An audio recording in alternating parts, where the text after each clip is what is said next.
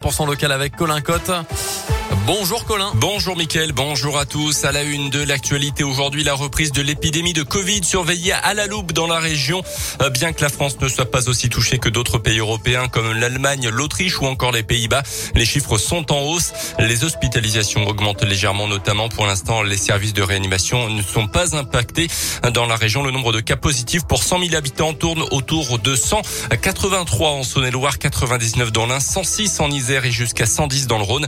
Bien loin des chiffres de l'automne dernier, rappelle Jean-Yves Graal, le directeur de l'agence régionale de santé en Auvergne-Rhône-Alpes, qui veut malgré tout rester prudent. On l'écoute. Il y a un an, à la même époque, nous avions un taux d'incidence qui était dix fois celui-ci, puisque nous étions à près de 1000 pour 100 000 habitants. Pour autant, il faut se méfier, puisque nous avons observé une augmentation ces dernières semaines à l'aune de ce qui se passe dans le pays, bien évidemment. Il faut le prendre en considération, faire très attention. C'est l'arrivée de l'hiver, donc les gens restent plus euh, confinés. L'abandon aussi, quand même, des gestes barrières et puis aussi un certain nombre de gens non vaccinés. Les éléments dont on peut disposer actuellement montrent que les personnes atteintes du Covid qui se retrouvent dans les services de réanimation sont des personnes non vaccinées pour la plupart. 75% de la population française est complètement vaccinée et parmi ceux qui ne le sont pas du tout, il y a notamment les personnes les plus vulnérables face au virus.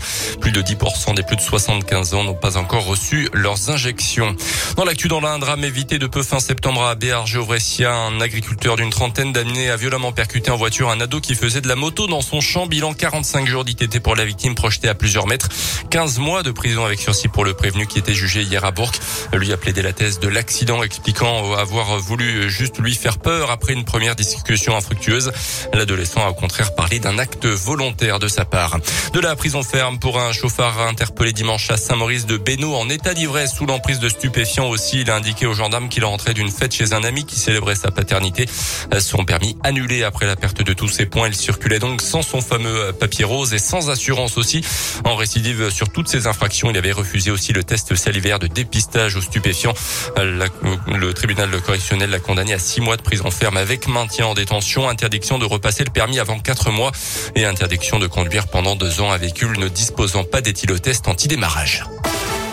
Dans le reste de l'actualité, une bonne nouvelle du côté du niveau scolaire de nos enfants. Les élèves de CP, C1 et 6e ont rattrapé leur retard pris pendant le premier confinement de 2020.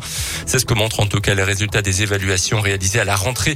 Le directeur général de l'enseignement scolaire numéro 2 du ministère d'éducation a pointé à l'investissement des professeurs.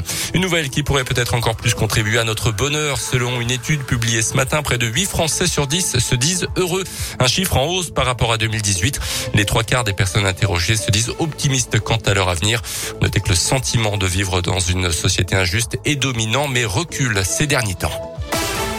Eric Abidal est-il lié à l'affaire Amraoui, la joueuse parisienne agressée à coups de barre de fer le 4 novembre dernier? Le nom de l'ancien international français a été évoqué hier. Il doit être entendu par les enquêteurs. La victime aurait utilisé un téléphone avec une puce appartenant à l'ancien joueur de l'OL. Les enquêteurs, euh, les enquêteurs s'interrogent sur la nature de sa relation avec la joueuse du PSG, elle aussi passée par Lyon. La piste d'une vengeance amoureuse est étudiée. Il s'était notamment côtoyé à Barcelone où elle a joué et où il était directeur sportif entre 2018 et 2020. Le foot côté cette fois-ci avec le dernier match des Bleus dans la campagne de qualification mondiale 2022 au Qatar. Ça sera ce soir en Finlande à partir de 20h45. Les Bleus qui sont déjà qualifiés depuis le week-end dernier. Merci beaucoup Colin Cotte. Il est 9h04 dans un instant.